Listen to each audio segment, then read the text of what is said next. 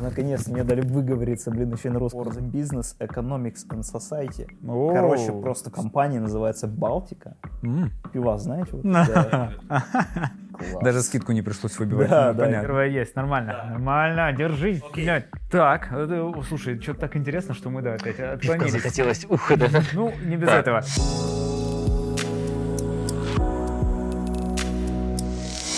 Что же, всем привет. А, С вами 307 пакетов, э, наш подкаст. Сегодня у нас такой э, предновогодний выпуск.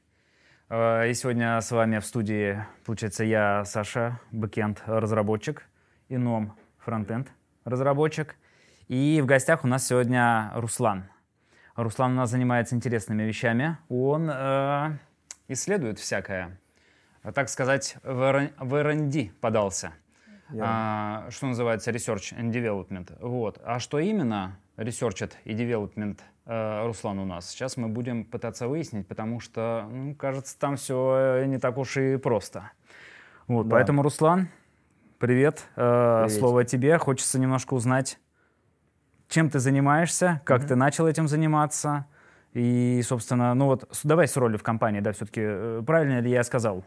Да, да, скажем так, что мы развиваем R&D, да, то есть Research and Development, это некоторого рода концепция, которая нам поможет принести различные классные фичи, продукты, технологии. Вот, собственно, это, ну так, вкратце, если сказать, состоит из двух частей, Research и Development. Собственно, у нас в компании очень круто развит Development, и вот хотелось бы Хотелось бы в это верить, да, ну, да. По крайней мере, с моей стороны, это прям вау. А, видно, что у нас профессионал работает. В общем, а, да, и вот хотелось бы потянуть очень хорошо research часть и все это вместе сконнектить, так, чтобы создавать очень классные вещи.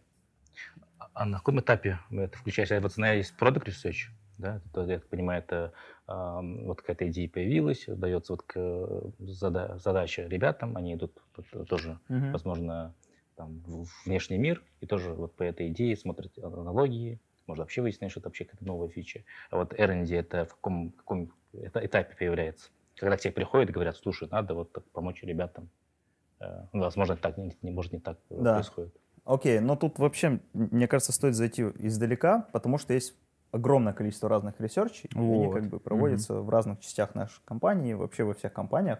То есть, например, я хочу, я вот работаю над базами данных и там хочу завести какую-то фичу или там, не знаю, витрину какую-то замутить и прочее. То есть все равно надо какой-то необходимый research провести, типа не фуфло ли полное я делаю. И, собственно, research в любом случае проводится везде, как бы в том числе, там, не знаю, конкурентов посмотреть или еще какие-то вещи. А, Это тоже research. Вот, но вопрос в том, что а, нет какой-то определенной концепции, которая бы могла вот привнести research составляющую очень сильно помочь development у и наоборот. Мгм. А- Ну, еще, да, то есть, стоит понимать, research у нас может быть именно со стороны продукта, я не знаю, Да. там дизайнерский research, а может быть чисто технический, да, например, что нам технология какая-то конкретная Да. нужна. Да, да, да, да, да. Э, Верно. Ну, то есть тут есть разного рода research и, и я как бы про то, что э, я привношу концепцию некоторого рода в нашу компании, которая основана на, э, скажем так, бережливом производстве. Вот, то есть... э, Так, поясни. Да, ну, в общем, это lean approach, это довольно популярная э, тех- техника вообще, типа по менеджменту и продукта, и вообще каких-то нововведений. В общем, идея в чем, что, ну, не знаю, перевод на русский язык это будет э, бережливое производство. Вообще Ага. это изначально там в Тойоте было, то есть они там привнесли эту концепцию, а потом ее подхватили всякие стартаперы и такие сказали, блин, ну это же тема. Чем идея? Вот э, все мы знаем, наверное, много классных историй про то, что у нас э, в плане типа бизнес-атмосферы, когда ты мутишь какой-то стартапчик, то очень часто ты пилишь его 2-3 года, потом выкатываешь его на рынок, а потом оказывается, что нахрен он никому не нужен. Да, ты уже опоздал или конкуренты и сделали? идея как раз э, Lean Approach, э, это, если сформулировать в одном каком-то предложении, что мне вот нравится интерпретация этого, это э, тестировать самую там рискованную гипотезу в самом начале, да, то есть, грубо говоря, надо ли это вообще кому-то, и вообще к чему это может привести, как бы надо ли на это время тратить, потому что перед тем, как бы что-то затаскивать, что-то девелопить и прочее, это надо делать не ради какой-то технологии, а отталкиваясь от чего-то там больного там или от каких-то возможностей. Ну да, получить, получить результат какой-то в конце концов, да, а не просто поиграться. Да, все верно. А, И как бы здесь это вот четкий какой-то процесс, который необходимо проходить. И вот э, очень важная часть это вот часть research а. Типа оценить, а вообще надо это или нет, и вообще насколько это возможно.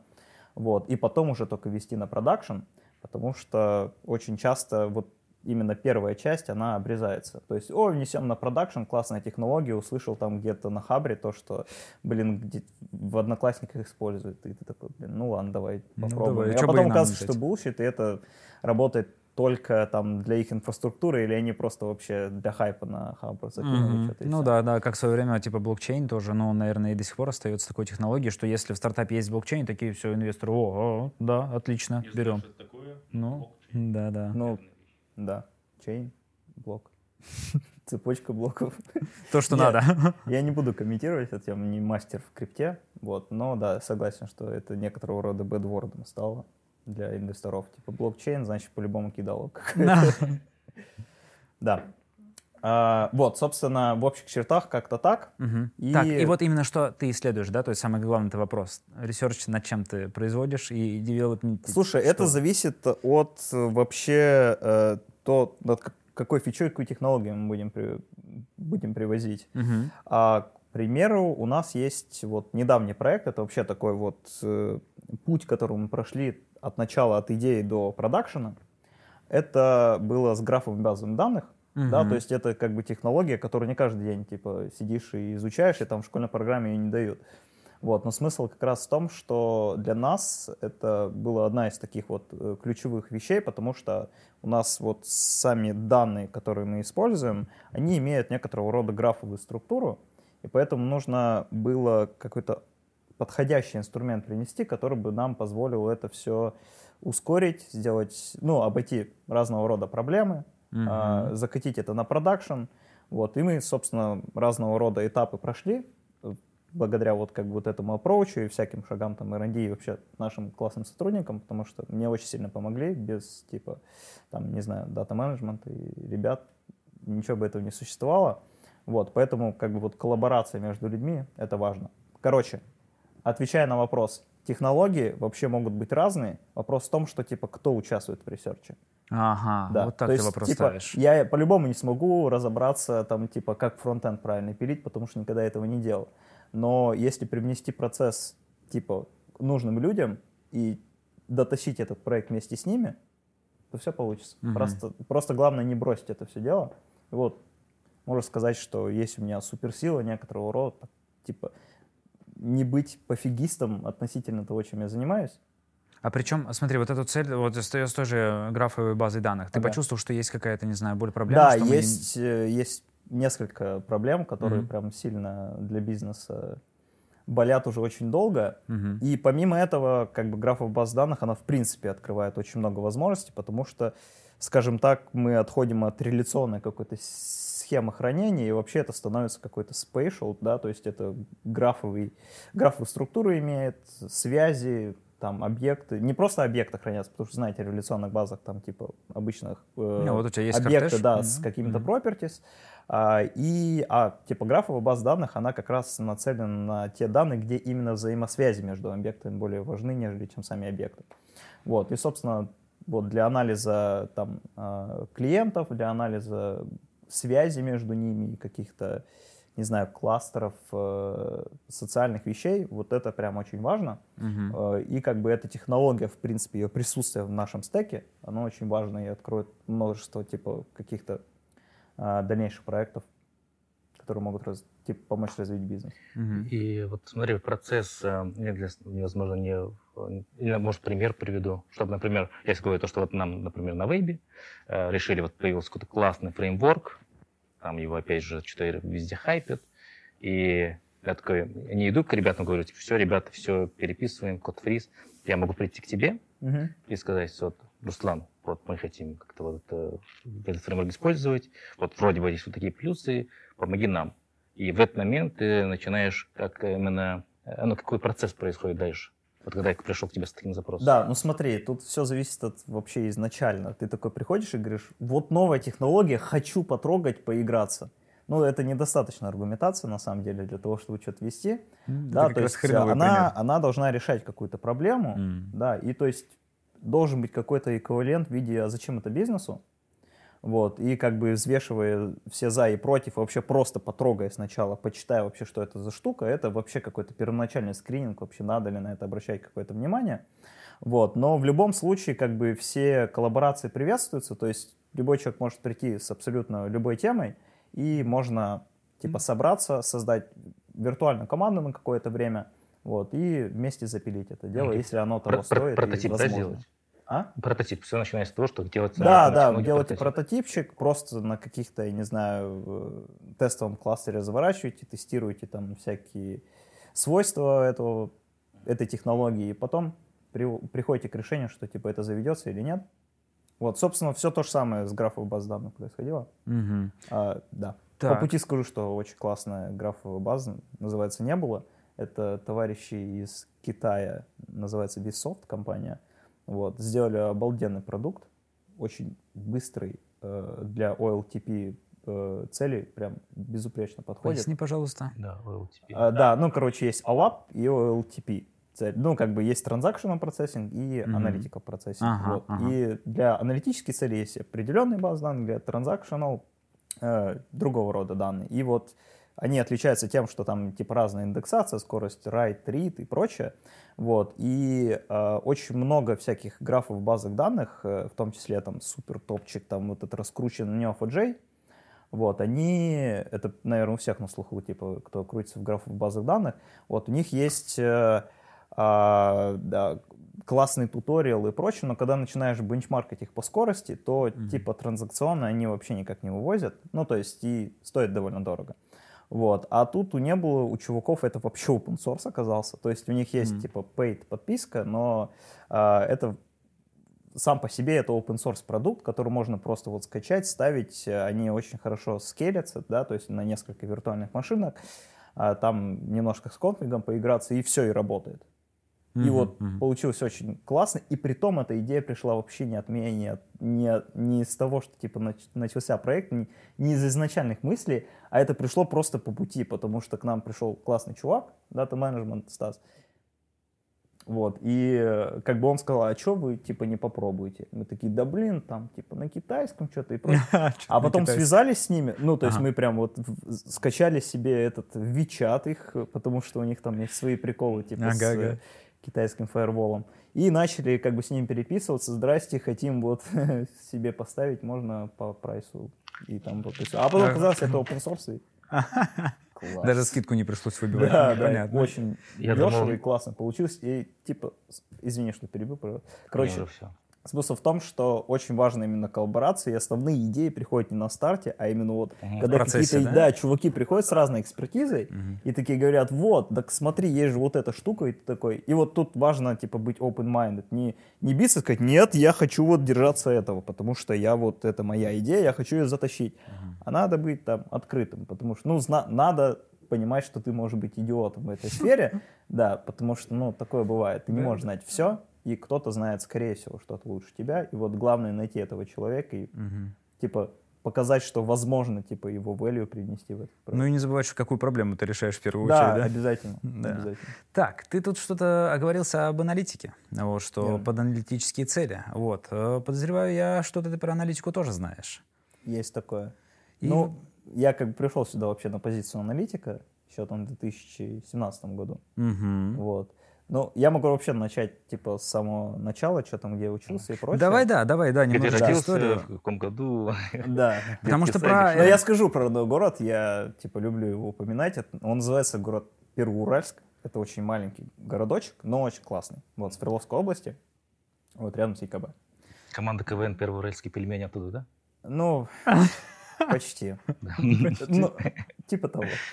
Так, Ну, давай тогда для затравочки. Э, Что Вот ты пришел в компанию, сейчас мы разберемся, Да. как ты пришел, был аналитиком, кем ты вообще рос, учился, вот, и как это все связано с тем, что ты сейчас неплохо разбираешься в теме искусственного интеллекта. О, неплохо, это да, такой Ну, спойлер. такую затравочку маленькую, Да, да, да, да. сделаем.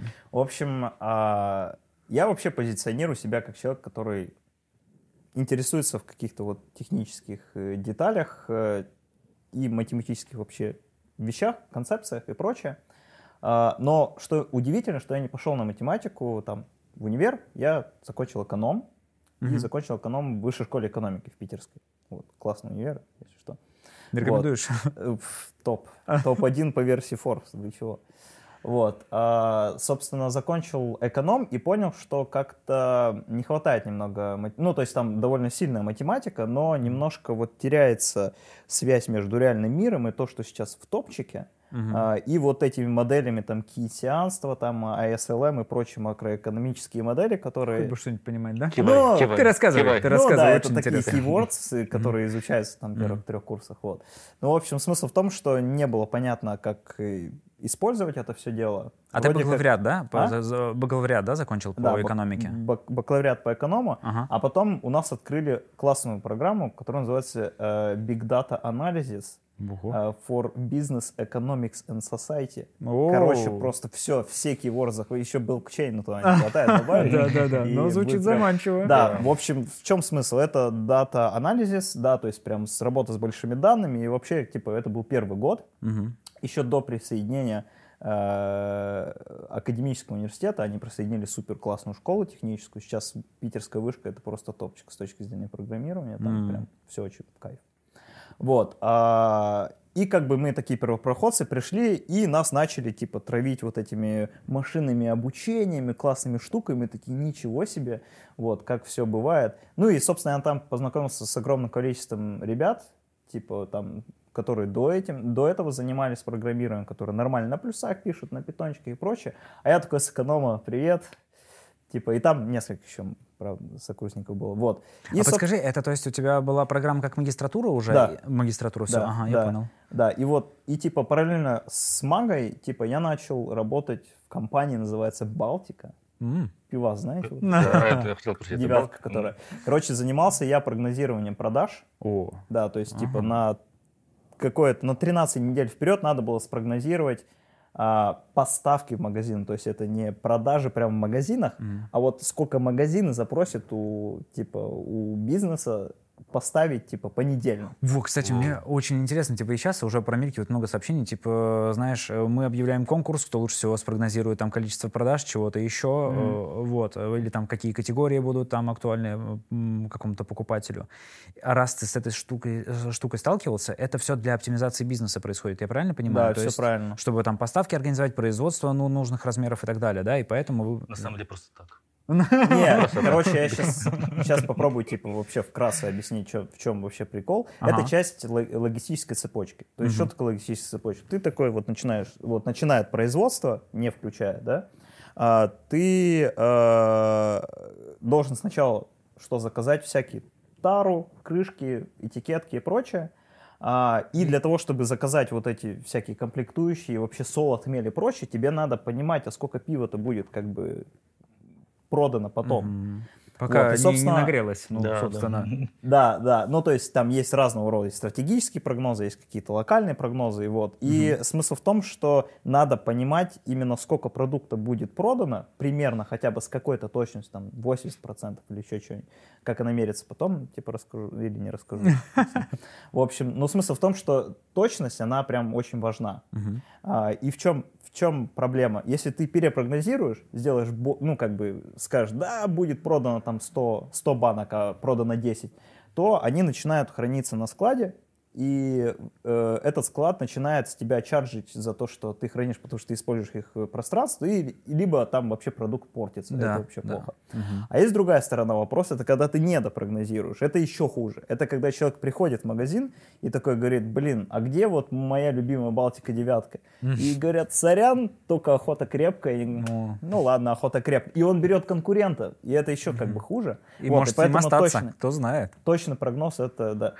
Небольшой втоп, я слышал, я полностью историю не знаю, по-моему, в Германии там чемпионат мира или чемпионат Европы футбола было, а там как они из-за того, что бутылки не как у нас там разбивают или как-то по-новому, да, их э, выдувают, они используют именно эту тару, просто вымывают и ее повторно используют. А, ага. И получается, они, они не подумали о том, что наплыв туристов будет, и не хватит на всех, собственно, вот именно этих э, тар А, готовых. переиспользован, да. Да, переиспользован. Пришлось э, брать мусор с других э, Стран. Ну, стран, а- а просто многим не хватило пива буквально, просто там уже.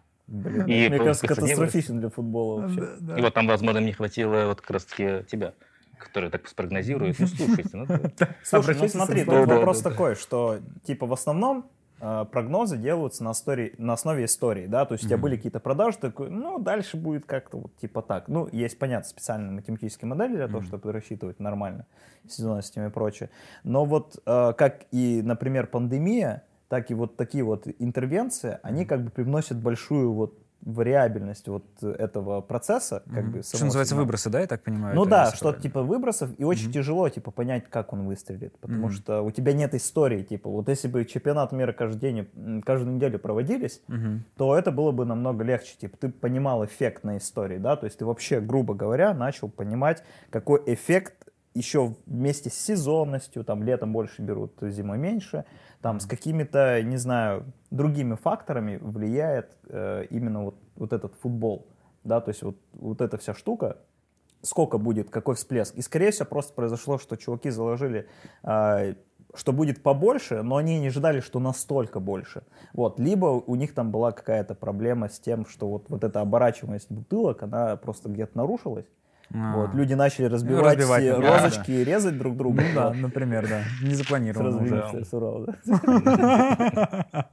Да, ну, короче, да, вот где-то в этом процессе произошел сбой. Вот, Мгм. скорее всего, так и Ну, было. А э, я еще, да, один маленький уточняющий вопрос. И когда ты исторические данные эти берешь, я так понимаю, твоя главная задача найти там какие-то закономерности, да, соответственно, от чего э, там спрос падает, от чего наоборот увеличивается и Да. так далее, да. И, соответственно, ты уже за счет каких-то факторов дальше можешь переложить это на будущую историю, что случится то, вон то, скорее всего, поэтому здесь будет рост или наоборот. Окей, э, смотри, тут есть два разных подхода. Первый это какой-то некоторый регрессионный подход, это то, что я писал. У тебя есть какие-то признаки, которые исторически ты связываешь с Какими-то событиями. продажами, которые были, Ага. и начинаешь понимать, а какой из вот этих вот признаков, я не знаю, сейчас лето или зима, а, я не знаю, Была вы- акция, не была да, акция. была акция или нет, то есть, типа, есть ли акция у конкурентов или нет, и прочие вот такие все штуки. Чипсы в городе закончились опять же, да? Это тоже Например. хорошо, это комплементарные товары, вот, они влияют на э, продажу друг друга. Ну да, в общем, смысл как раз в том, что э, ты оцениваешь вот эти факторы, и когда ты прогнозируешь будущее, ты по факту просто знаешь вот эти факторы, которые будут на будущем, и ты получаешь ответы, э, собственно, продаж. Это один подход, регрессионный подход. Да, есть, собственно, второй путь, э, э, time series э, подход, то есть это традиционный. Ты просто прогнозируешь на основе самого ряда, да, то есть у тебя есть просто история, и ты такой, ну, поскольку там вот какая-то сезонность видна, там где-то нойз, где-то тренд и прочее, вот, ты рассчитываешь модели статистические, которые говорят тебе, что вот такая сезонность и позволяют тебе на основе этого ряда, в общем, он даже не знает, что там происходит внутри, он такой, погода это, я не знаю, количество, я не знаю, дней в году, Тупое вообще странно. Ну, Да, в общем, короче, разные какие-то тайм-серии, то есть это универсальный подход, просто дай есть ему время, сигнал, и он тебе сделает предсказ- предсказание. А все равно, ну вот этот сигнал, как ты говоришь, это все равно типа какие-то еще события или нет? Или вот он прям, мы только от даты отталкиваемся и все, и пытаемся... Только от даты и факта. Ну, то, И факт. то есть ну, то есть сигналом есть. является факт какой-то, Да, да, да, это фактические продажи, и ты на основе их, типа... Ага, прикольно, прикольно, интересно. То есть есть одно, ты пытаешься декомпозировать, Мгм. и второе, это когда ты, а, скажем так, э, ну, тоже декомпозиция происходит, но ты как бы делаешь это на основе временного ряда самого. То есть ты не пытаешься, типа, сделать признаки Мгм. для того, чтобы помочь предсказать, ты делаешь это а, на основе самого временного ряда. Так, это, слушай, что-то так интересно, что мы, да, опять Пивка отклонились. захотелось. Ух, да. Ну, не без Так, этого. Получается, магистратура, и параллельно работаем Байкал, да, вот так получается? А, Балтика. Балтика. Балтика, да, вот, собственно, и потом, еще не закончив магу, я решил перейти сюда. Мгм. Я вообще не любитель по собесам ходить в плане вот по серьезке. Можно так ради прикола там зайти куда-нибудь, сказать, да, привет, вот я такой, возьмите. Ну, ЧСВ, типа, побал, побаловать свое. Вот. А, и есть второй э, тип, это когда ты реально хочешь свалить. И вот на Балтике наступил такой момент, когда надо было свалить.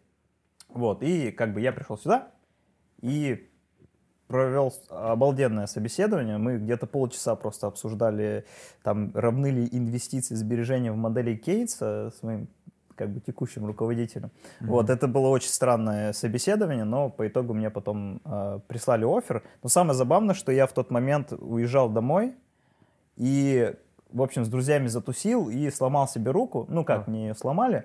Вот, и я, в общем, пропустил э, э, Google э, типа письмо от рекрутера, что типа, чувак, давай к нам, и просто заигнорил он две недели их. А, и как бы мне потом коллега приходит, ну, уже текущая коллега, бывшая сокурсница, вот, приходит и говорит, ты типа, что такое мудак? Я говорю, а я не мудак. В итоге объяснил, что вот руку сломал, там все дела. В итоге меня взяли, и вот я теперь счастливый здесь. Да, собственно, потом я как бы поработал в Питере, Uh-huh. покрутил всякие классные модели, закончил э, как бы магу и, собственно, переехал потом на Кипр. Uh-huh. На Кипре поработал, там тоже процессы поналаживал, а, всякие а, аналитики поделал классные, предиктивные и прочее. И потом я понял, что как-то вот Кипр э, недостаточно и решил двинуть э, на учебу. Вот, дальше. Так. Короче, после маги есть еще один уровень учебы, если что.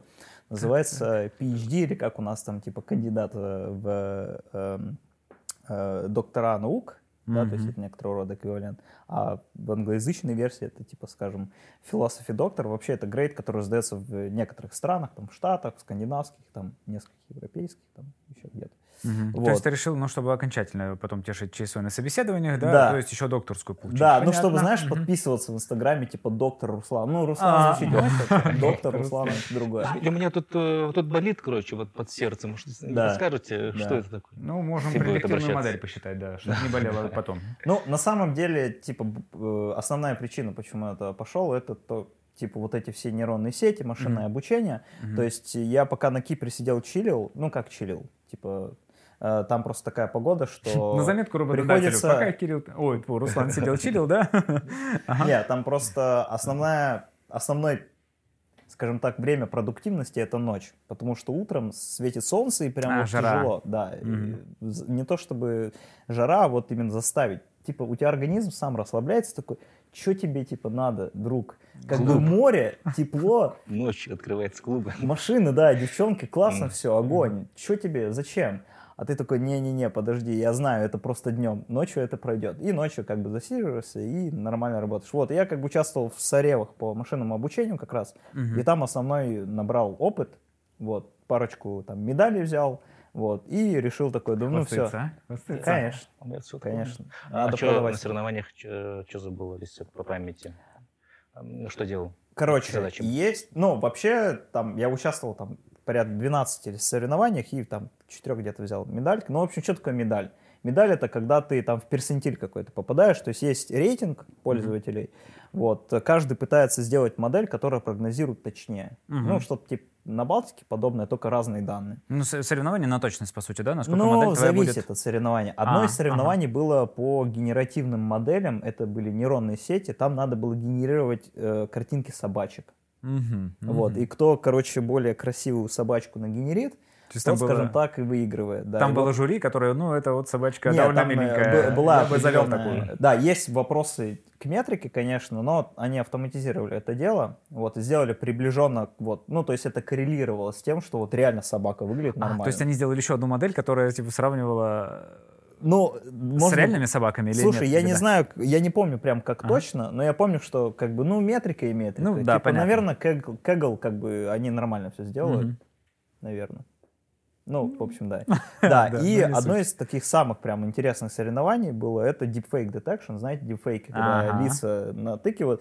И как бы всех задолбало это, блин, уже в порнуху начали вставлять, типа, что делать-то с этим делом? Ну да, да. Вот, и сделали соревнование, там 1 миллион долларов Facebook выплачивал. Вот, и э, предоставили какой-то датасет и сказали, вот, учитесь, типа, детектировать не свои лица, вот, а потом, когда вы сабмитите свое решение, мы вам отдадим настоящий дипфейк из интернетов, и вы будете их как бы классифицировать дипфейк или не дипфейк. И вот выбрал, э, вы, выиграл чувак из Беларуси. Вот взял mm-hmm. там полляма себе баксов и такой, Купил себе видеокарт, правда, хренище. но- Ну, молодец парень.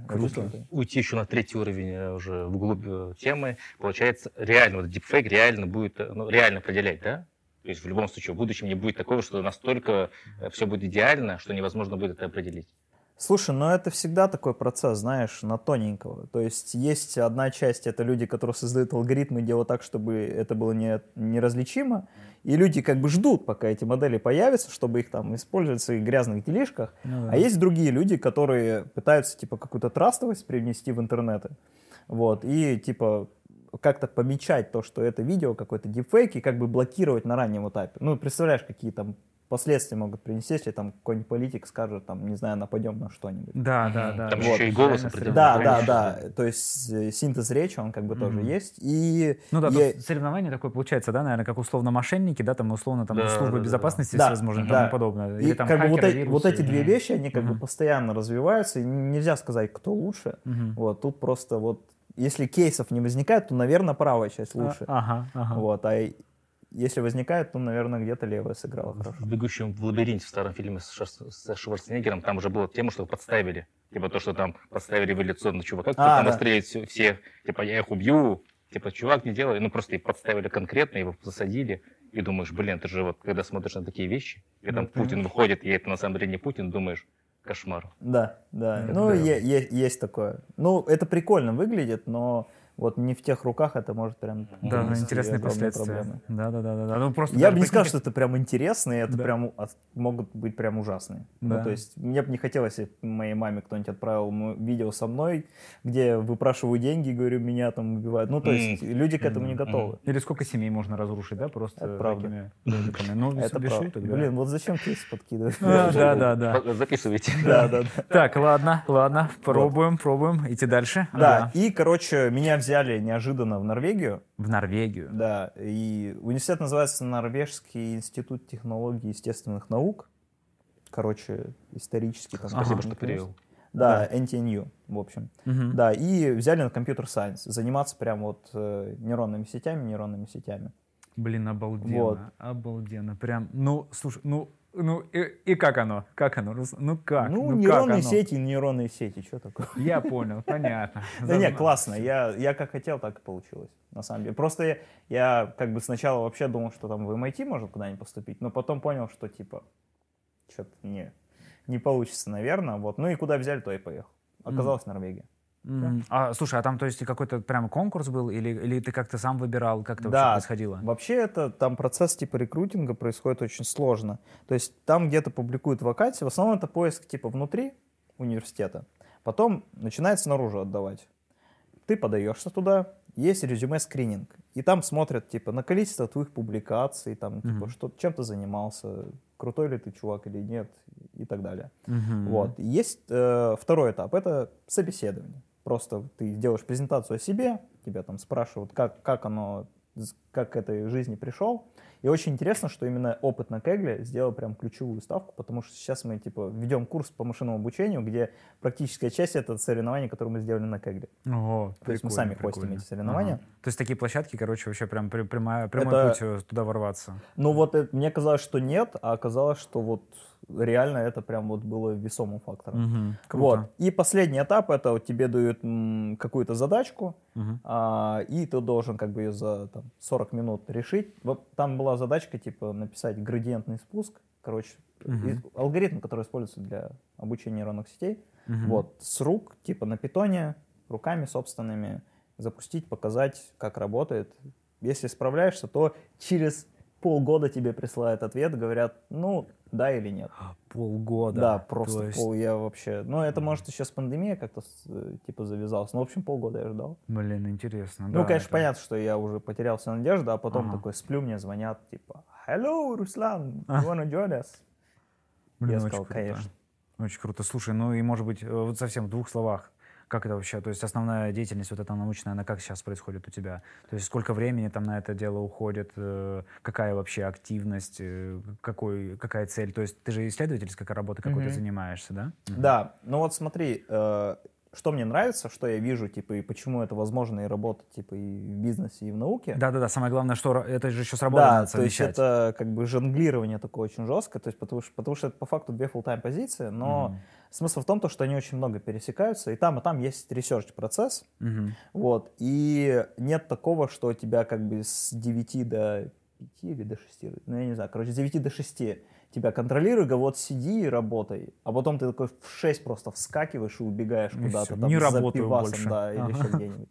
Вот, такого нет, то есть в э, голове у тебя должно быть вот, вот всегда это дело. То есть ты должен есть об этом думать, должен сидеть, стоять, гулять, ходить, об этом думать и приходить какие-то вещи записывать. То есть по факту у тебя как бы просто день немножко подольше, Мгм. вот, но думаешь ты об этом постоянно и на выходных тоже. Потому что только таким образом, вот пока, когда ты погружаешься полностью в проблему, а, только тогда нормальные инсайты приходят, потому что среда очень конкурентная, Мгм. много проблем, много День всяких недели? вещей. А? Среда, день недели. А, конкретно, а, да.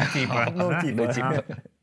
Ну, в общем, да. э, Короче, тут нет такого процесса, а как ты, типа, что, 18 часов работаешь или? Нет, это немножко по-другому работает. То есть ты как бы держишь себя в голове, делаешь необходимую работу, очевидно, там, Мгм. понятно, что там что-то покодить надо, что-то там сделать, с кем договориться, встретиться и прочее. Но, в общем и целом, типа, выходные проходят как будние дни, ты просто что-то делаешь. Даже если не отдыхать, тебе там мозги не плавятся. Да, вот самое главное. Самое классное то, что нет, я тоже этого боялся, что как бы я выиграю к чертовой матери, вот, но все меняется, когда ты кайфуешь от этого. Ну, то Мгм. есть меня очень сильно подбадривают победы, да, Мгм. то есть когда у тебя что-то получается, вот, э, и это приносит какой-то value, и как бы R&D, собственно, про это ты должен принести value. Тебя должно получиться, но может не получиться, типа надо быть к этому готов, потому что research это процесс, ну то есть ты можешь на середине остановиться и и может так получиться, что как бы не, дальше не пойдем, и надо быть к этому готовым, в том числе и в research е. Да, то есть ты можешь думать, что это просто невероятнейшая идея, но поскольку ты не смог ее продать или не умеешь продавать, или, я не знаю, написал как-то коряво на отстойном английском, тебя не приняли, и как бы ты такой сидишь, ну что поделать. И надо быть толерантным к таким вот ошибкам. Вот. Но самое главное, чтобы не выгореть, это прям надо кайфовать от того, чем ты Ну, занимаешься. понятно. И, то есть, видишь, у тебя, да, получается, реально сейчас совпало, что и тема, которой ты в, Да. в университете занимаешься, да, условно, и на работе они пересекаются, Да. ты из одного черпаешь вдохновение, условно, там, тут какие-то идеи почерпываешь, или потом применяешь их в другом месте, да? Да, было прямо Ну, очень очень круто. один момент забавный, опять же, типа графовым базам данных вернемся. Мы активно начали исследовать э, графовые нейронные сети. Сейчас на хайпе, ну, типа, я не знаю, насколько Графовые, прям хайп. ага. Хайп. Так, в ага. общем, недавно там Стэнфордский классный курс выложили вот, по графовым нейронным сетям, и вообще количество публикаций, оно как бы вот так вот растет. То есть Мгм. интерес комьюнити в графовых нейронных сетях, он есть. И у нас как бы тоже акцент на графах было. И вот у меня получилось, типа, и с одной стороны понять, как это технически выглядит в реальной жизни, как это на продакшене работает, типа, как Мгм. это притащить, как модель данных выглядит и как, что это нам может дать. И с другой стороны, а что с этим можно дальше сделать? Типа, как нейроночки можно натравить на это дело и что-то от- из этого классное достать. Вот, и, собственно, одна из вот таких задумок, это вот взять и вот этот мост как бы построить между тем, что ого, ничего, как круто, и вот смотрите, типа, есть, и это уже на продакшене в бизнесе крутится и value приносит. Блин, круто, Да. круто. Слушай, ну, раз ты человек у нас знающий, понимающий, э, хотелось бы, наверное, разобраться уже в конце концов. Что за нейронные сети эти ваши? А машинное обучение? А искусственный интеллект? Это что, это вообще одно и то О, же? А какие блин. типы есть? А виды? Э, вот ты нам что-нибудь знаешь об этом? Ну, ты сейчас задал все вопросы, которые у меня есть. Я вообще не понимаю. Да. Нейронная сеть, там... Короче, это- Давай, да- давай начнем с определения. Типа, что такое нейронная сеть, что такое машинное обучение, искусственный интеллект. Да, Вот давай, это- по, давай что это? по Вот ты, кстати, вообще вот с неправильной последовательностью. Всё, начал. понял, понял, молчу. Я сейчас объясню, почему ты сказал нейронные сети, машинное обучение, искусственный интеллект. Вообще принято начинать типа с искусственного интеллекта. Вот, так. Да, то есть искусственный интеллект это вообще область знаний, да, по вот э, созданию, скажем так, искусственного интеллекта, как мы вот себе представляем его. И он содержит в себе огромное количество разных подсфер, а, одна из них, которая является машинное обучение. Вот, Вот. как. А, Ага. Машинное обучение это, это опять же тоже подраздел как бы науки, который занимается алгоритмами, а, типа то, как сделать вообще что-то обучаемое. Вообще интуитивно, типа машинное обучение. По-любому должна быть какая-то программа, и она должна чему-то учиться, да, то есть, и вот э, формально это можно, ну, есть э, такое известное определение у товарища Митчелла, он сказал, что, типа, алгоритм и вообще компьютерная программа, она учится, а, э, ее можно сказать обучаемая, чему-то обучается, если а, по какой-то задаче Мгм. на основании какой-то метрики, да, то есть точность, я не знаю, э, ну, точность хорошая метрика, да, то есть задача, например, прогнозирования, да, Мгм. вот, а, то при накоплении опыта, по факту данных, По факту данных, да. То- Ага. относительно этой задачи, метрика улучшается. Вот мне, вот, блин, тут интересно. Давай, короче, еще раз. Ага. Есть штука, у него есть задача. Ты знаешь, что мерить типа точность этой задачи, как она успешно она выполняется. измеряется, Ты знаешь, как это Ага. происходит. И вот если ты докидываешь ей опыта или там даешь больше данных, то и эта метрика точности, она улучшается по этой задаче, то значит модель обучается. О, Вот. о, ну, Это кстати, такое вот- понятное. Да, то есть это вот ну, нормальное объяснение, то есть Мгм. это просто логика, свернутая в вот одно предложение. Ну, то есть, если ты, условно, просто в базу данных натыкиваешь э, данных, ну, нет, вроде не Не- обучается. Не А просто если- много данных, да, а именно какие-то Не, не, это, это я говорю, если ты просто на- на- напихиваешь Мгм. данных, то не обучаешь, получается, никого Ну, ничего. можно типа взять, э, я не знаю, в Excel добавлять данные, но ничего не происходит. Вот, да-да-да. Ни- никто там не по-любому есть AI уже в Excel. Ну, ладно. Наверняка, наверняка. Вот. А если мы имеем именно улучшение показаний каких-то Да. метрик, значит, обучение происходит. Да, Так, да. м, прикольно, И понятно. вот э, очень часто люди ставят э, типа знак равенства или эквивалентность между э, машинным обучением и нейронными сетями. А, и вот Это Это ином все начал вообще. с Не, ну. Нет, чисто в теории как бы люди делают такие ошибки типа часто, и тут э, это важно понимать, почему это происходит. Просто нейронные сети сейчас прям на хайпе, и для этого как бы есть причина. Но об этом чуть позже. Смысл в том, то, что машинное обучение в себя включает намного больше разделов, нежели чем как бы нейронные сети. То есть там есть огромное количество классных алгоритмов, которые работают в некоторых случаях, каких-то приложениях даже лучше, чем нейронные сети. Но нейронные сети начали доминировать. И как Так, бы для этого... Извини, а можно я у тебя еще тогда Да. уточню? Так машинное обучение это у нас все-таки процесс, это алгоритм? Или, или Машинное всё-таки- или обучение это... это... часть науки, я бы Часть- сказал. это вообще раздел То есть науки, это, да, сути. это, ра- это раздел науки, то есть она изучает и данные, и типа алгоритмы сами. Ну, Мгм. то есть, конечно, это основа, да, типа алгоритм, типа способы обучения. Мгм. А, То есть нет такого, что я пошел, сделал, принес, сказал, вот смотрите, я сделал машинное обучение. Нет, это все-таки говорится все-таки о разделе науки. те- просто термин, да, какой-то. И вот нейронная сеть это под машинным обучением. д- еще, подожди. Так, давайте последовательно. А, есть нейронная сеть. Это только один алгоритм всего А, машинного обучения. вот. Машинное обучение включает в себя очень много типа разных алгоритмов. Мгм. Там э, под- э, обучение, может, слышали, там уч- обучение с учителем, без учителя, вот такие. Короче, обучение с учителем, это когда у Это тебя как есть наста- обучение. настоящие ответы, Ага. да. А э, обучение без учителя это когда у тебя нет ответов, и ты пытаешься вообще просто разобраться, о чем в данных и выявить там какие-то внутренние структуры. Ага, понятно. Вот. Понятно. Э, Есть еще, правда, другие подсферы, ну, остановимся на этом. Ну, в общем, как бы у тебя есть какая-то... Почему с учителем? Потому что у тебя есть настоящие данные, ты знаешь, что фактически это произошло.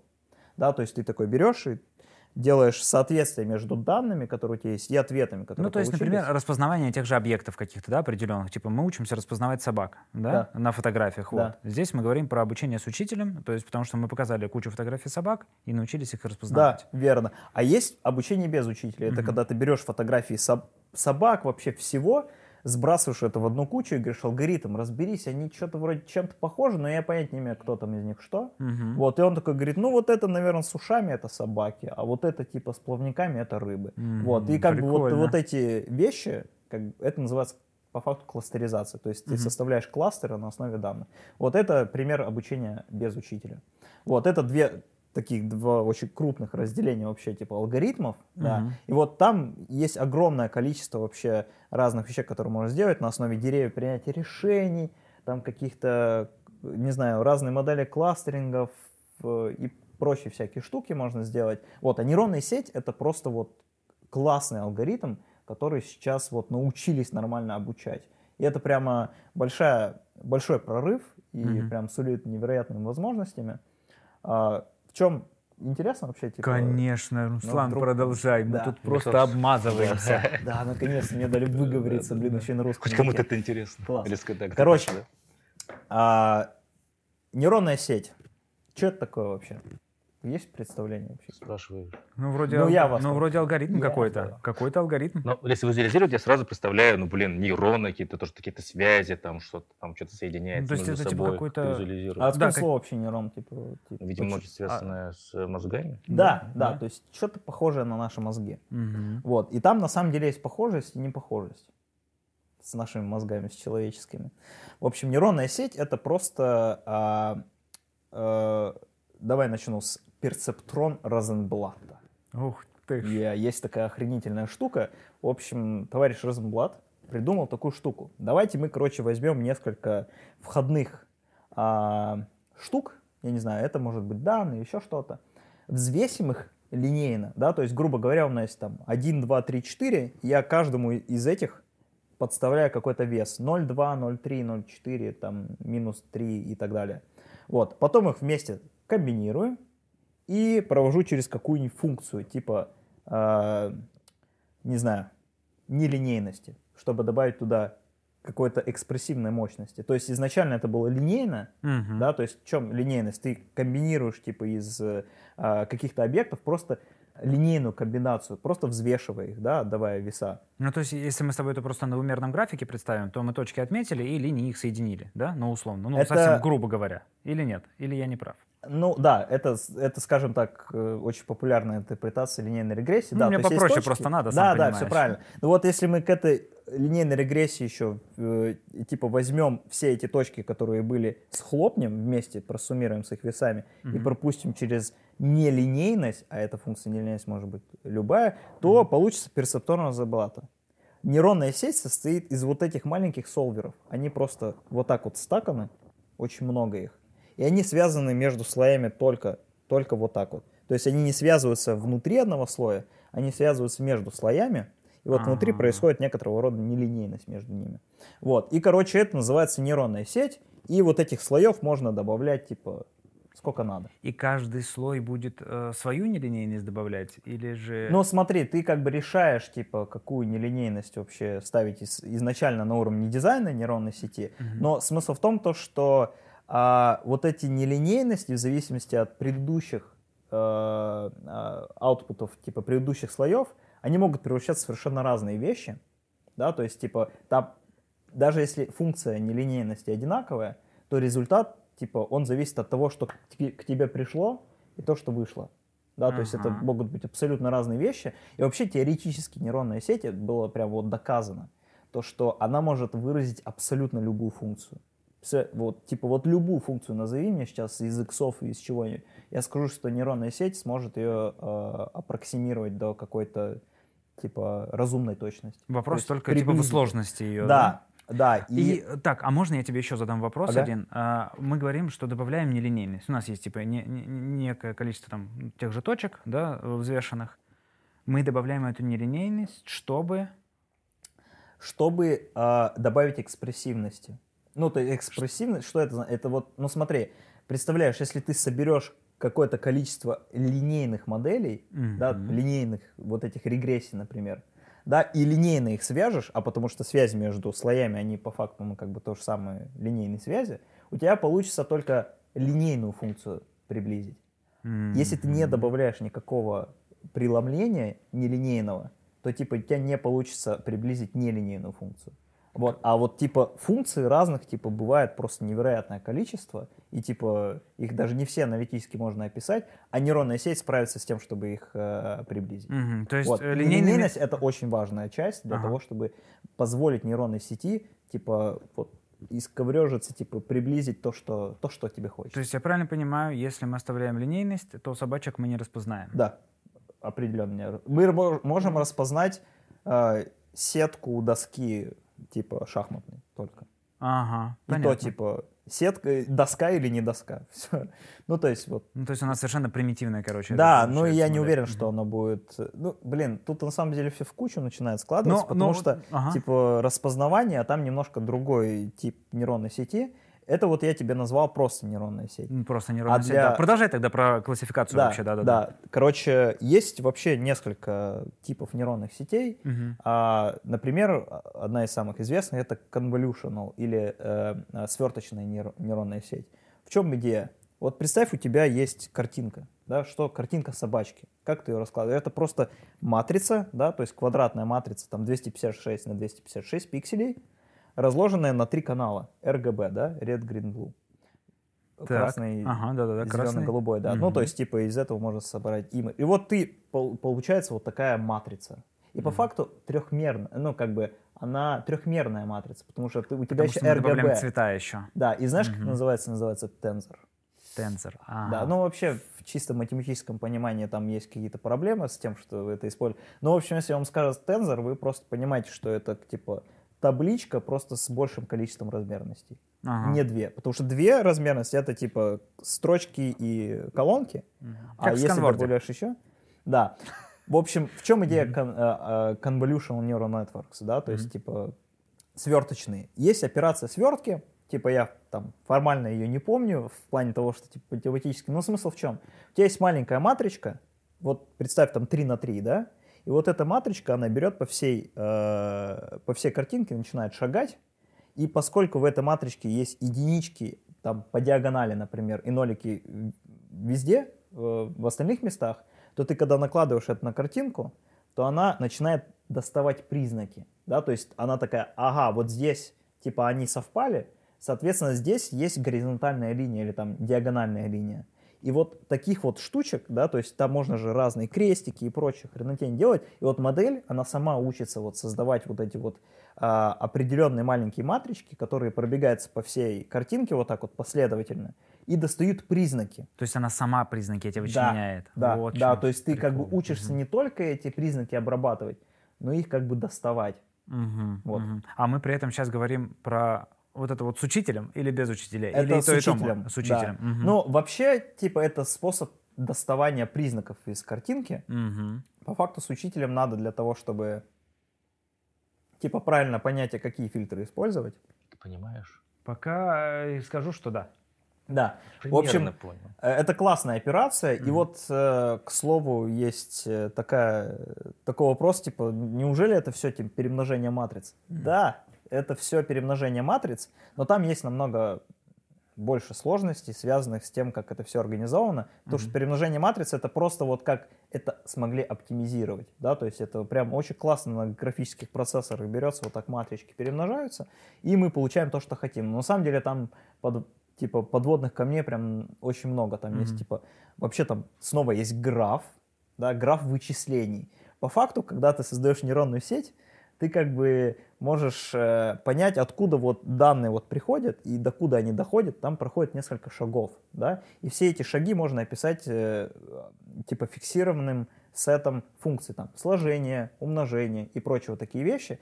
И вот ты создаешь вот этот граф вычисления, сейчас будет прям очень мощно, Так. а потом вычисляешь градиенты, Градиенты. Да. Так, ага. а градиенты, в общем, данные проходят у тебя, потом идут обратно, и таким образом итерированно вот так вот происходит по графу вычислений, по факту внутри типа, вот эти перемножения матриц происходит, и вот так нейронная сеть обучается.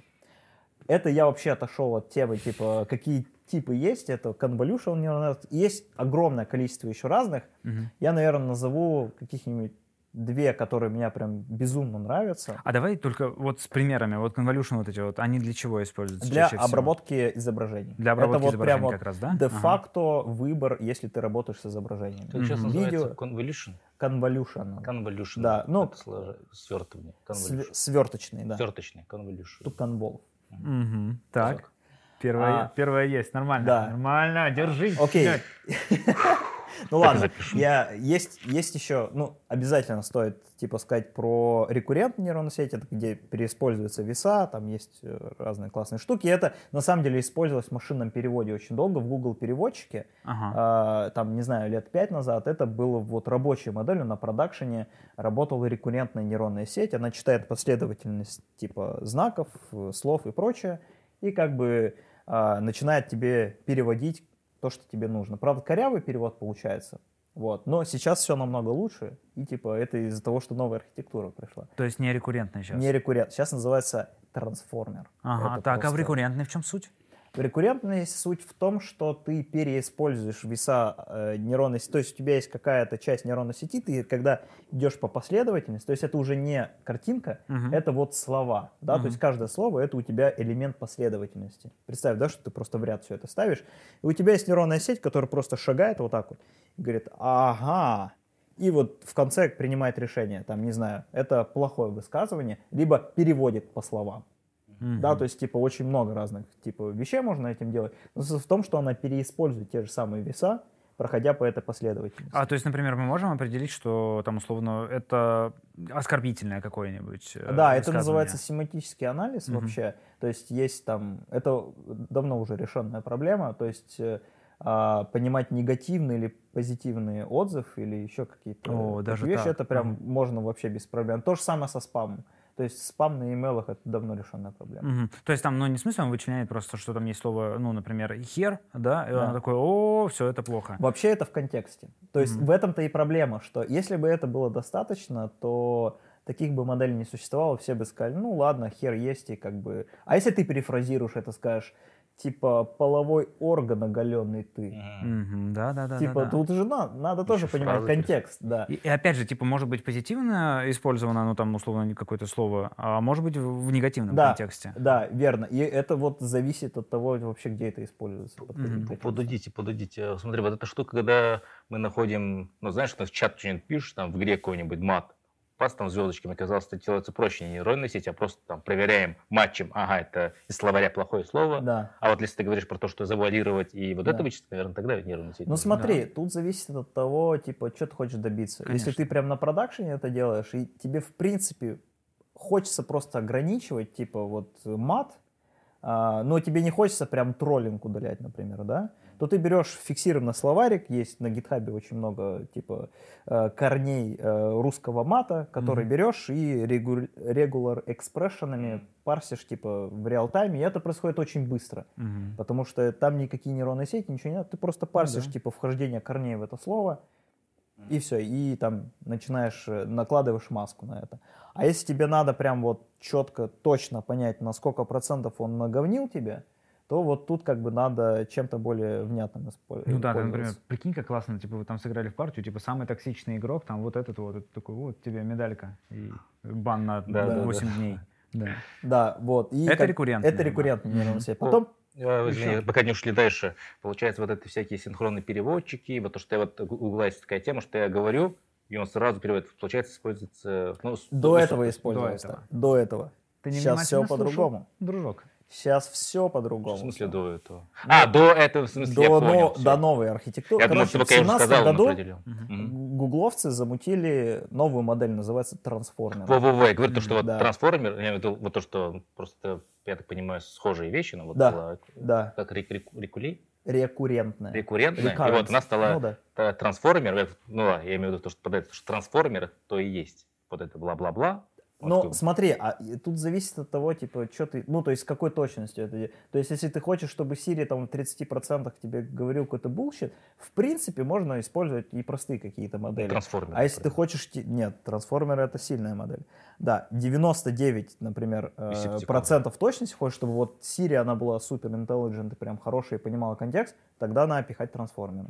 Вот. Ну, то есть это зависит от того, опять же, трейдов между, типа, э, сложностью модели и тем, насколько, как бы, тебе хочется точность э, хорошую получить и вообще аккуратность. Там же наверняка и вычислительные мощности совершенно разные нужны. Да, да, это как бы еще проблема не просто обучения, это проблема инференса. Есть две части нейронными сетями. Ты обучаешь, Мгм. а потом берешь вот эти обученные веса, перекладываешь это в твою мобилку или там на, на веб-сайт или еще где-нибудь, или на сервер ставишь. И когда приходят тебе какие-то запросики от пользователей, то ты должен как бы через обученную нейронную сеть пропускать вот этот, э, вот этот поток, чтобы он выдавал тебе ответ. Мгм. Вот, и обычно ускоряют вот эту правую часть, да, то есть inference, то есть потому что он работает в продакшене, и там вот любая задержка, она прям плохая. И там есть ограничения типа на скорость и прочее. Вот, поэтому тут опять же, да, если тебе хочется просто, чтобы работало, делай проще модель. если, ну, не надо выпендриваться, типа, со всеми вот этими приколами. Трансформеры. Трансформеры. значит, да- да, Next. Не-не, А, давай, это подожди, настановимся? трансформеры. Я Мгм. просто объясню, почему это Мгм. важно. Это- Она дала огромное количество, типа, э, моделей, типа вот э, GPT-3. Ага, та самая, Знаете, типа, да, которая вот это ге- генерирует генеративная, тексты. да, она и по факту, короче, есть две суперизвестные модели. Одна BERT, Мгм. она из с улицы Сезам назвали. О, кстати, вот про нее не слышал, про GPT слышал. Да, ага. вот GPT просто на хайп, потому что всякие типа написано Мгм. а, в интернетах. Вот. э, GPT-3 это генеративная модель, а BERT это, а, это модель типа encoder only. Ну, в общем, в чем идея? А, трансформер состоит из двух частей. Энкодер, декодер. Так. Один берет одну последовательность, что-то там смотрит, да, а- а, attention вычисляется, а, внимание. Это называется сети еще внимания, типа подкласс сетей внимания. Есть вторая часть, это декодер, да. Вот. И вот смысл в том, то, что они друг с другом обмениваются, и декодер, он типа подает последовательность, как, типа на какой язык надо перевести. То есть я перевожу с русского на французский, и вот типа во время процессинга русского языка у меня декодер выдает французский. И вот если взять только правую часть, то будет а, GPT-3, если прям сделать ее огромной, большой, притренировать ее на куче текстов, сделать ее супер огромной, там под под 200, а, 200 миллиардов параметров, то это, это будет называться GPT-3. А если взять левую часть а, и со стакой там, опять же, сложить очень много вот этих слоев, то это будет классный BERT. Опять же, тоже притренирован на больших данных. Так, Короче, ничего не понял. да. Здесь у нас с тобой что? Есть одна часть, которая генерирует э, сами Да. тексты на основе Но других од- текстов. один свара... Ну, то есть тут надо понимать вообще концепцию этого. Типа, есть штука, одна нейронная сеть, она сворачивает объект в какой-то фиксированной длины последовательность, а другая часть разворачивает. То есть о чем мы говорим? Если про свертку, то у тебя есть там условно 100 тысяч книжек, вот, а ты хочешь получить из нее один текст. Да, там хочу историю про Ну, деревню. Ну, это прям совсем экстремальный пример, но да, да, смысл в том, что нейро- есть нейронные сети, которые сворачивают эту информацию, типа... Всю. Ну, в зависимости, что ты хочешь сделать. Ага, как настроить тоже еще, да? Да, да, да. мгм. Тут, тут зависит от того. Если сделаешь слишком маленький вот этот вот bottleneck, это называется, да, то есть узкое горлышко, вот, то типа нейронная сеть будет недостаточно сильная. Если сделать слишком большое, то она, возможно, даже не поймет, что надо обучать. Так, наверное, чтобы мы не запутались, давай попробуем эту GPT э, разобрать на примере. Вот Давай. я хочу э, перестать писать сочинения в школе, да? Но И э, хочу просто историю про деревню летом, как я провел э, каникулы. Вот давай на этом примере разберем, как GPT-3 у нас отработает. Что я должен дать на вход, э, за что она может зацепиться из существующих данных, и, что мы, и как получить мне при этом еще Ну на... смотри, я прямо вот в детали обучения не скажу, потому что никогда с этим не игрался. Это очень тяжелая модель, ни Мгм. почти ни у кого нет ресурсов ее нормально обучать, кроме Ага. Китая и, и Штатов. Ну и, ну понятно. Вот, то есть, и, то есть, да, вопрос, а почему там, типа, ее надо очень много обучать? Может Да. быть, там... В чем как Или как? бы, в чем сила пришла? Сила пришла не от самой модели. Она, типа, в частности, от, от, от нее пришла, Мгм. а, и в том, как ее обучают, но еще очень важный концепт — это данные. Да? То есть в чем идея? Взяли, собрали всю Википедию, все переписки на Reddit, вообще все то, что доступно, ну, прям не совсем все, но, короче, пол интернета вот собрали, Мгм. англоязычного, все это вот упаковали и сказали, модель, теперь, короче, вот на диалогах, например, мы тебя натренируем. Вот вопрос, да, типа, а, как дела? И вот ответ реальных людей. Вот ты бери, это для тебя, скажем так, типа учитель, на самом деле это обучение без учителя, это так, типа предтренировка это называется. Когда ты сам идешь в текст и ты пытаешься понять, типа, а что вообще внутри там происходит. Вот. А, и, собственно, вот эта часть называется претренировка, да, это self-supervised tro- э, training, это, скажем так, обучение само, сам, сам себя обучает. Он Мгм. такой берет текст и говорит, а давай-ка я предскажу сейчас, какое слово будет здесь. Хотя я как бы знаю на самом деле, то есть мне не надо его предсказывать, я знаю, но я сам для себя делаю эту задачу, типа говорю, слушай, предскажи это слово, а я потом сам проверю. Такой, берешь, ага, ну, блин, не так уж э, хорошо, давай еще раз. И там, ну, то есть это называется претренировкой. И вот чем больше данных ты используешь, тем более раз- разносторонняя твоя нейронная сеть будет. И поэтому как вот эта генеративная модель, она хорошо работает, потому что притренировали ее на огромном количестве типа реальных диалогов и данных, которые типа есть в интернетах. Ага, Вот. Слушай, но она больше все-таки на диалоге, да? То есть именно на, разго- на разговор Ну, заточена. типа к- интерфейс API, который сделали для GPT-3, да, Мгм. то есть ты задаешь вопрос, она тебе выдает текст какой-то. Мгм. Ну, либо не вопрос, а там, не знаю, напиши мне код типа простейшего какого-нибудь алгоритма сортировки пузырьком. И она может это сделать, потому что она тренировалась. Какой-то проект видела, не, не помню уже, как называется. Там прям в комментарии пишешь, хочу там что вот какой-то... Copilot. А как? Copilot. Copilot. Copilot, да. Да, ну вот Что-то на пишешь, он прям тебе код Да, выдает. это И всё на любом на генеративные- языке, который ты хочешь. Да, это все генеративные модели. Это прям прекрасно, за этим будущее, но Вот, э, так. есть так, консерн. ага, Они так. очень тяжеловесные. То есть их прям тренировать больно. И э, я Ну сейчас и скажу одну концепцию такую, которая не очень популярна, типа вот э, в кругах помимо университета, это ам, выбросы в атмосферу от того, что ты обучаешь нейронные сети. Дело в том, то, что это используются видеокарты, Да. э, используются слушай. огромные дата-центры.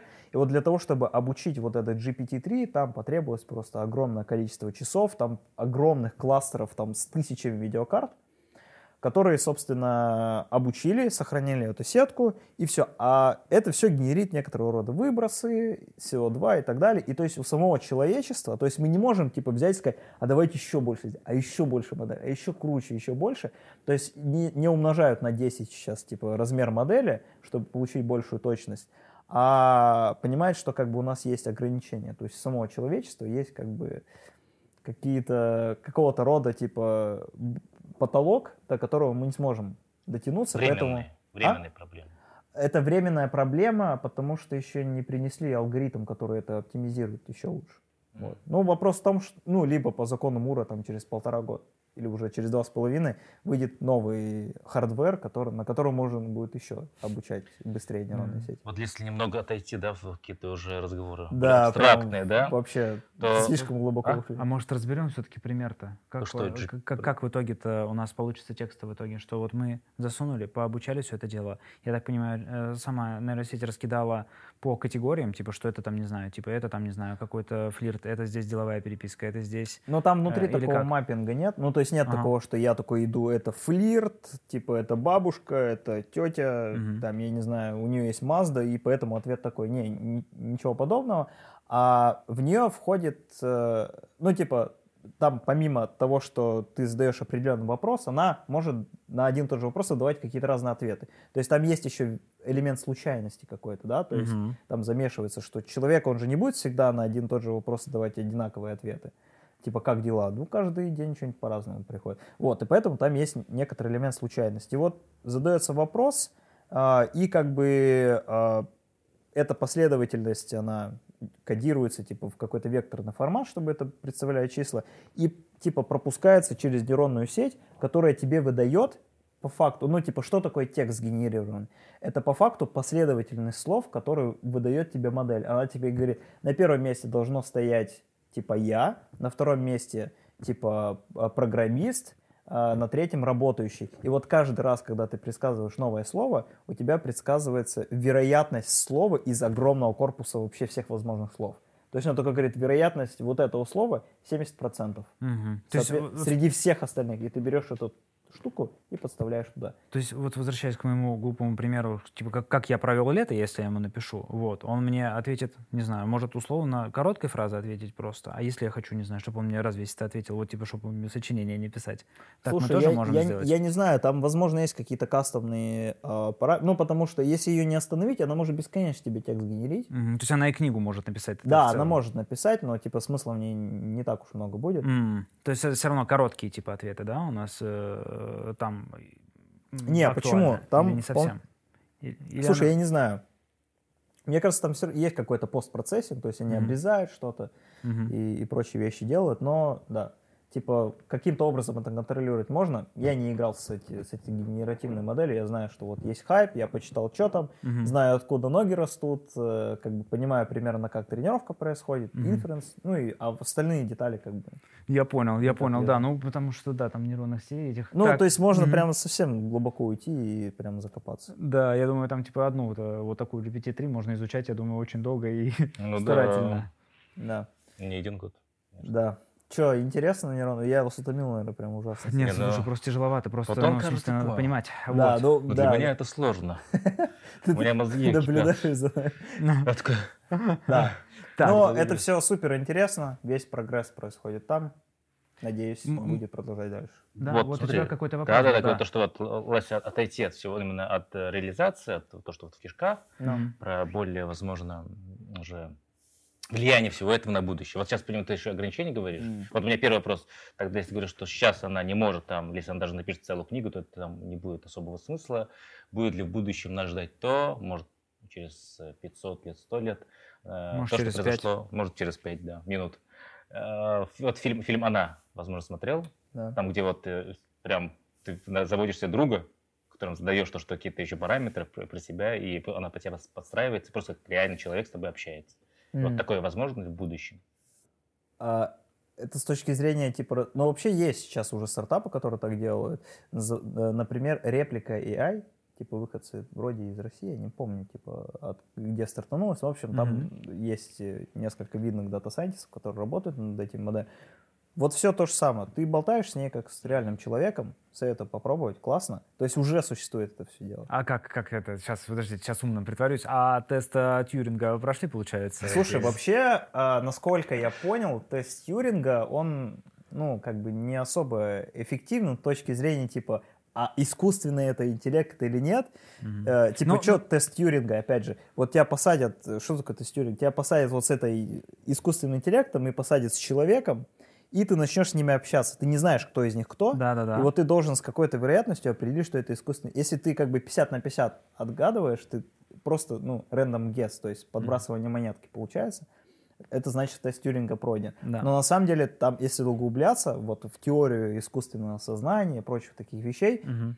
А, тест Тьюринга это, конечно, недостаточная вещь. Ну, то есть для того, он, он же чтобы очень сказать. абстрактный, то есть такой чисто теоретический. Там Да. же он ничем не ограничивается. Тебе говорят, да, вот тебе там условно человек живой и Мгм. человек не живой. Вот попробуй типа понять, кто где. И это не ограничено ни временем, ни какими-то вопросами, вообще ничем. Вот, поэтому Да, такая ну и очень много критики к этому делу, но Мгм. наличие вообще как бы такого понимания, оно в любом случае очень важно. Я недавно, как-то вообще у меня мурашки по коже пошли, мне звонят, ну, спам, да, алло, там, девушка начинает со мной говорить, там, какие-то, предлагать какие-то услуги, я говорю, нет, мне интересно. А такая, ну, давайте подумаем. Вот, вы тратите, вот, ну, это, по-моему, да, э, оператор такая, вы тратите вот столько, но вам было бы выгоднее, прям просто как, как настоящий человек начинает говорить, я такой, я начинаю так, э, закрываю микрофон, думаю, коллегам тут сидят, блин, кажется, какой-то прям робот со мной говорит. Она такая, да, вы догадались, я робот. Я думаю, что? Неплохо, Просто я испугался даже. у меня совсем тоже недавно история на эту тему. Э, у меня был заказ на Ламоде, кажется, там тоже уже эту штуку э, используют. Вот, и я просто сначала тоже растерялся. Мне говорят, «Э, слушайте, у вас заказ там типа сегодня нужно забрать, иначе будем переносить. Вот, перенести вам на следующий день? Я говорю, не, говорю подождите, а до скольки работает филиал? Он говорит, хорошо, а на какое время вам перенести? Я такой, ты что, ты там совсем тупая или что? Потом до меня доходит, что это я тупой, да, и это на самом деле нужно отвечать там типа да, нет, и это робот тоже. Потрясающе. Ну, это классно. Вообще, типа, сервис вот таких э, диалоговых ботов в России, мне кажется, очень круто развит. Ну, то есть, типа, я, честно говоря, в Европе не видел такого распространения вот именно вот этой технологии, прям внедренной на продакшн, прям с людьми.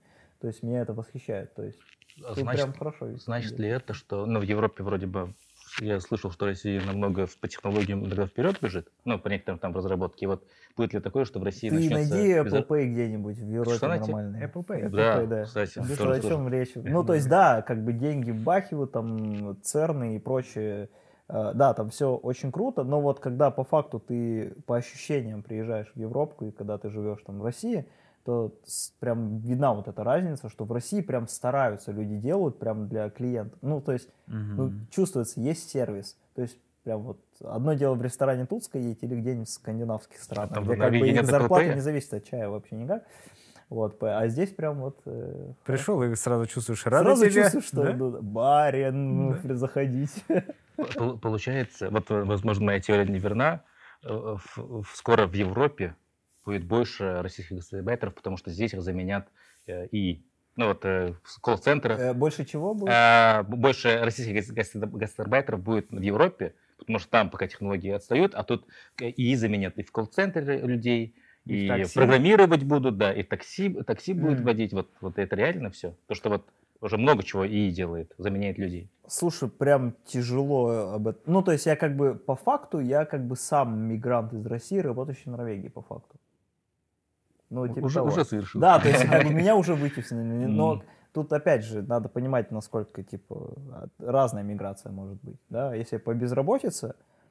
Но мне кажется, то, что не будет такого прям глобального, я не знаю, перетока вообще людей, там вот искусственный интеллект всех заменит, как минимум еще, не знаю, лет 20.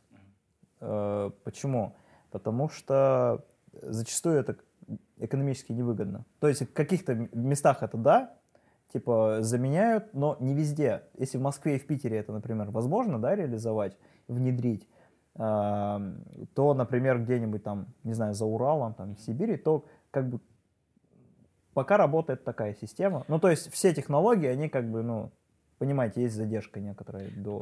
Кон- Конечно, но видишь, мне кажется, здесь еще сильно от сферы зависит. То есть, например, от того же таксиста заменить, ну, предположим, что там еще вот ребята вот дотренируют все э, компьютерное зрение для автомобилей, для автопилотов, вот, и, ну, поменять э, как бы на такую машину, но это денег стоит хороших, вот, ну, то есть это все-таки камерами этими всеми обвесить, это, э, и автомо- у автомобиля должны быть там соответствующие внутри всевозможные э, механические уже штуки, которые там Ну и дороги должны и тому подобное. скорее всего, соответствовать. Вот. чистыми. Вот, еще и, да, и чистка дорог и Это тому правда. подобное. Вот, то есть проблем-то довольно много, и вот, то есть это довольно дорого. Но, например, тот же самый колл-центр с предложениями из э, условного банка а, или там э, откуда-нибудь еще из магазина, наверное, можно заменить. И более того, я читал, что уже есть э, системы, которые, э, ну, как, как и Руслан подмечал, что они могут улавливать настроение. То есть, со- соответственно, если ты понимаешь, какое настроение в тексте, типа оно э, про благоприятную реакцию, либо наоборот про то, что ты злишься, значит, ты можешь это и распознать из речи, да?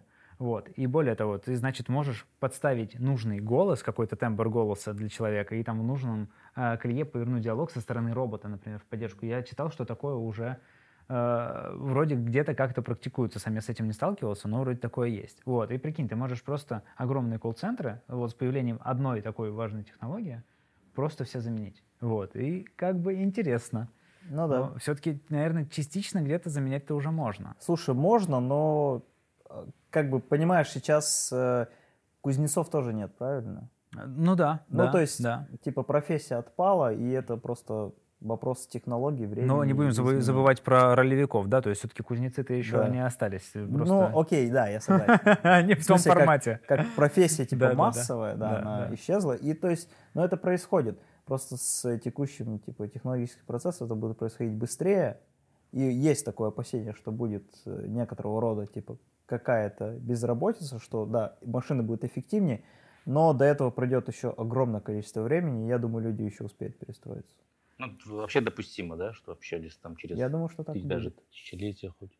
Да, ну, конечно. Ну, тысячелетия смысле, там вообще, наверное, мы будем... Через сто лет мы вообще не узнаем, типа, рынок труда. Я думаю, Мгм. да. Слушай, а еще интересный такой э, момент. Как ты думаешь, насколько это может еще повлиять вообще, в принципе, на, на жизнь, там, условно, каждого человека, на какую-то эмоциональную составляющую, на принятие решений и так далее? Потому что, прикинь, вот у нас с тобой есть куча уже алгоритмов, которые все обучаются. И, ну, самый простой пример. Мы с тобой можем подбирать музыку под мои вкусы. Вот, ты условно говоришь, мне вот это нравится, вот это нравится, хоп, и она мне сформировала, говорит, вот тебе плейлист э, недели, дня, вот это тебе, скорее всего, понравится. Netflix там условно выбирает, подбирает под меня фильмы. И мы же можем такие рекомендации распространять вообще на все. На условный там выбор партнера, э, да, там на принятие решения, куда мне идти, что мне почитать, а, а нужно ли там куда-то вкладываться. Вот. Не пугает ли тебя перспектива, что такими технологиями мы из себя же можем сделать овощей, условно, что которые не могут ничего решать? И, то есть мы уже без телефона проблематично выходим на улицу, потому что он нам подсказывает, типа, куда идти, какая погода, я не знаю, навигаторы, 2 плюс Вот, 2, там, калькулятор. калькулятор, э, напоминалки все там. А тут у тебя алгоритм, который тебе подсказывает, что вообще сделать лучше. Вот. Н- Как ты думаешь, ну, есть ли у вас там такие общения, например, может быть, в универе Есть, по этому есть. поводу? и, Типа, ну вообще тут зависит от тебя самого. Это понятно, да. Ну, то есть, как бы ты либо такой, ну все, теперь все за меня делают, ты просто ленивой жопой становишься и ничего не делаешь. Ну вот вообще ничего, просто контент поглощаешь. поглощаешь. Это один путь. Другой путь, тебя освободили от рутины. Тебе не надо мыть полы, потому что робот ездит. Тебе не нужно какой-то дичью страдать, типа, я не знаю, блин, даже очень тяж- тяжело, какие-то, не знаю, оружие чистить или еще что-то. каждый. Ну, то есть все Мгм. вот эти вещи, они как бы, они уходят со временем, и вот какие-то рутинные процессы, которые все еще у нас в быту остались, но еще не автоматизировались, то они нам просто помогают, это помощь. Вот, просто то, как мы будем этим пользоваться. Но она же балует, да, понимаешь, она же раскрепощает, она же типа говорит как- тебе, да не надо. Как в теперь». мультике Валли будет. Там, помнишь, все там, значит, вот такие стали... Хотя это не, не надо. Ну, короче, потеряли форму. Потеряли. Да, да, из-за это, этих удобств. Знаешь, мне, например, нравится параллель, там, не знаю, с библиотекой и интернетом. Да? Мгм. То есть раньше бы надо было вот в библиотеку ходить, там, дойти, книжку подождать, типа, подождать, пока ее принесут, там, я не знаю, заказать какой-то учебник из Москвы или еще. Ну, то есть это, э, это прям тяжело было, неэффективно. Ускорили это дело. У нас теперь есть просто огромная библиотека вообще знаний, типа в интернетах, вот, вот все можно там найти, Да, обалдеть. да. И они люди как бы что делают? Они как бы титокят, Да, Что мы, делают? мы смотрим тиктоки. тиктоком занимаются, вот это вот все, видосики снимают. Ну, да. там Мы там танцуем, мы смотрим там э, жопки Да, да. какие-то, да, Да. и котиков. Вот. а, Вместо а того, другие чтобы- люди сидят и такие, блин, вот хочу лекции MIT смотреть.